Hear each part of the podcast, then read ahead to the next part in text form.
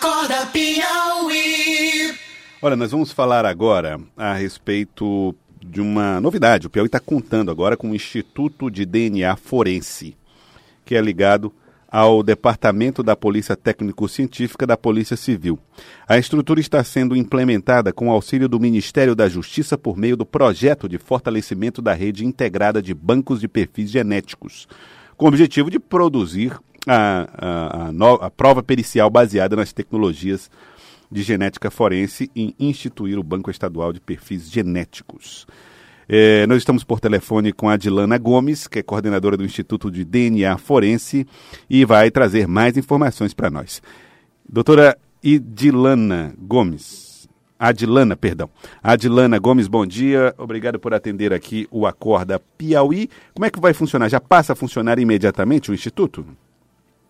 É, a, agora não, não vamos liberar laudos agora, estamos na fase de validação dos nossos equipamentos é uma fase importante, é uma das exigências da SENAC, da rede integrada também, que tenhamos todos os parâmetros é, validados, todos, todos os POPs é, em acordo, né, em acordo com o que a rede pede, e a, a partir de janeiro pretendemos liberar os laudos.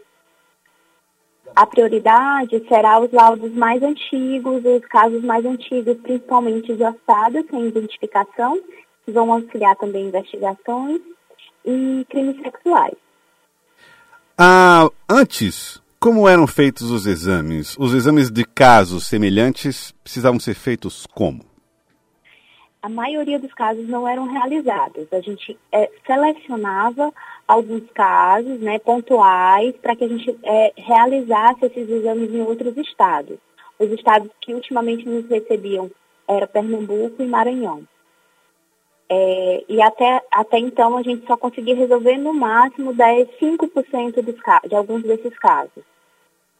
Dos casos antigos, existem quantos? Vocês já contabilizaram quantos estão precisando desse tipo de análise? É, alguns dependem da requisição de delegado, né, das próprias investigações, que por não ter a, essa ferramenta no Estado, alguns delegados, é, algumas instituições acabam não requisitando o exame. Porém, a gente tem um, um, um estoque de vestígios oriundos de local de crime, de crimes sexuais, é, né, coletados na pessoa após, após o, o crime, e de ossadas, é, em torno de 100 ossadas, cerca de 500 vestígios, é, precisando de, de que seja requisitado para ser comparado com o perfil de referência né, do, do, do que a, a, investigação aponte como, como sendo possível doador. E de crimes sexuais, é, fizemos um levantamento de 2014 para cá, temos cerca de mil amostras para serem processadas. Mesmo depois de tanto tempo, há a possibilidade de pela perdas eventuais nesse nessa sim, sim, sim. até porque o nosso estado também não não tinha a estrutura adequada para armazenamento de muitas dessas provas então, a gente vai fazer uma seleção desses casos, né? É, o armazenamento, é, todas vão ser processadas, mas porventura alguma pode estar degradada, já não, não a gente não pode mais obter resultados daquele, daquele caso, por exemplo. Mas todos serão, serão processados. Ah, hoje, o que, isso representaria dentro da nossa estrutura policial? A Polícia Civil, ela dá. Eu, eu, eu, eu senti ó, no trabalho jornalístico nosso que o, o, a polícia viveu um momento importante em 2011, quando foram feitos investimentos para a criação do Instituto de Criminalística tal como ele está hoje. Dentro desse contexto, uh, que passo significa esse novo laboratório? É um passo gigantesco, visto que é uma ferramenta de investigação robusta, é uma das identificações, às vezes, finais, muitas vezes é, não se consegue identificar um indivíduo através da papiloscopia ou da própria odontologia legal, ou da medicina legal, e por isso seria o último passo, que seria a, a prova genética. E alguns casos, por exemplo, crimes sexuais, que não se tem uma, uma definição de autoria, somente com a prova genética, através do, da comparação né, do perfil que, que é encontrado na, no material coletado da vítima com o perfil de um suposto acusado, e até mesmo agora através do banco de dados de perfil genético que é um próximo passo que a gente vai implementar.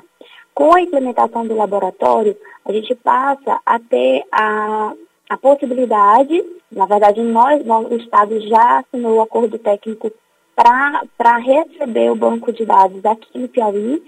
É, e esse banco, ele, ele, a gente vai tanto inserir perfil de condenados quanto perfil de locais de crime que a gente não tem autoria ainda.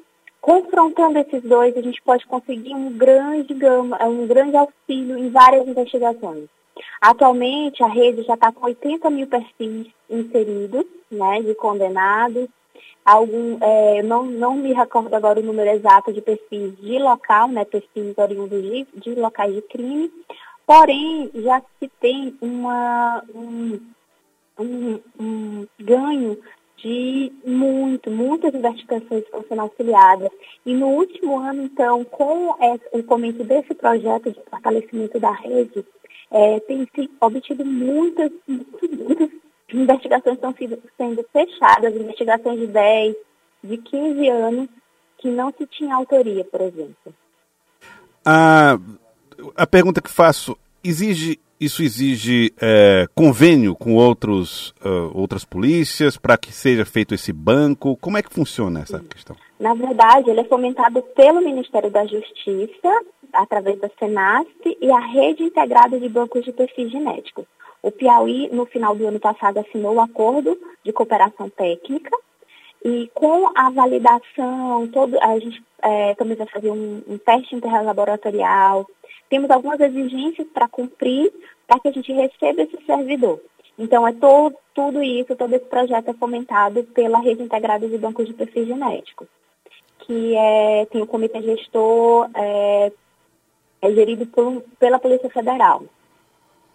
Quero agradecer à senhora, doutora Adilana Gomes, muito obrigado, a coordenadora do Instituto de DNA Forense aqui no estado do Piauí. Obrigado pela participação aqui eu conosco. Eu agradeço, eu agradeço a oportunidade de falar para a população que vai ser a maior beneficiada com, com a implementação do laboratório. Muito obrigado, obrigado pela participação. Agora 7 horas e 22 minutos. Acorda Piauí.